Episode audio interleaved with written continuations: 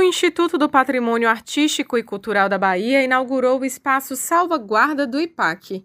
A ideia é promover a preservação e a valorização das ações de salvaguarda, além de contribuir com a divulgação dos produtos. O diretor de preservação do patrimônio cultural do IPAC, Roberto Pellegrino, destaca que o espaço se divide em duas partes: um lugar para exposições e um lugar para palestras e bate-papos. É um espaço dividido em dois lugares. O lugar da frente é uma parte expositiva. E essa parte expositiva a gente chama o seguinte: o que é que a Bahia também tem? Porque a gente sabe que a Bahia tem muita coisa, a Bahia é impressionante, né? Mas a gente, tem, a gente conhece os símbolos mais assim, mais vistos, né, mais reconhecidos. A gente tem a Baiana de Acarajé, você tem você tem uma capoeira, que inclusive são, é, são bem é, reconhecidos pelo IPAC, mas a Bahia tem muito mais, né? Nós temos 417 municípios, Bahia é um estado enorme e nós temos muitos bens culturais espalhados por esses municípios todos. Então a gente quer mostrar isso nesse espaço da frente, você tem nesse espaço está lá tematizado, você tem assim os símbolos desses lugares, assim na realidade, os traços culturais desses bens, desses bens patrimonializados. E num outro espaço que nós temos, que é no fundo da Casa 29, desse, desse da terra, nós temos um espaço, esse lugar que vai ser para palestra, para exposição de vídeo documentário, para roda de, de bate-papo, para acontecimentos de eventos.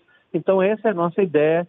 Esse é o espaço salvaguarda do IPAC. A programação de inauguração já teve início. Dando continuidade, no dia 28 de março, o professor Alcides Caldas vai ministrar um painel com o tema A Cultura do Dendê na Bahia, Dificuldades, Resiliência e Perspectiva.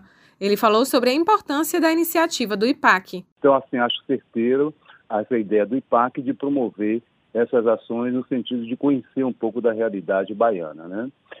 É, o seminário Dendê Dificuldades, Resiliência e Perspectivas vem nessa, nessa tentativa de cada vez mais estar divulgando a importância do Dendê né, para a cultura baiana, para a cultura brasileira e principalmente para aqueles que fazem né, o produto, que fazem o dendê. Né? Alcides Caldas lembra que o painel vai reunir informações sobre a produção do dendê, a qualidade nutricional do ingrediente e as dificuldades da baiana de acarajé com a matéria-prima. Então, o que a gente quer discutir é exatamente essa questão do dendê, os seus problemas, a resiliência e, a, e as perspectivas que existem né, para o dendê. Então, é, nós não vamos fazer uma palestra, nós vamos fazer um painel onde vão estar presentes eu, que vou falar um pouco aí dessas dificuldades com relação à produção no contexto internacional, no contexto brasileiro, no contexto da Bahia.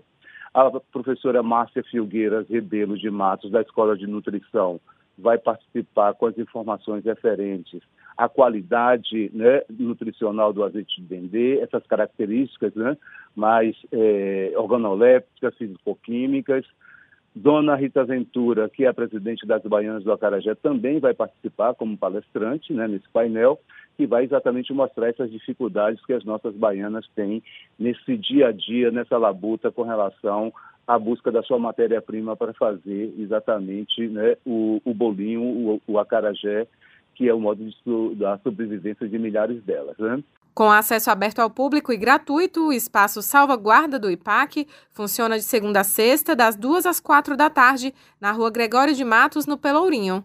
No dia 28 de março, o painel com o tema A Cultura do Dendê na Bahia, Dificuldades, Resiliência e Perspectiva, será transmitido a partir das duas da tarde pelas redes sociais do IPAC. Raíssa Novaes para Educadora FM.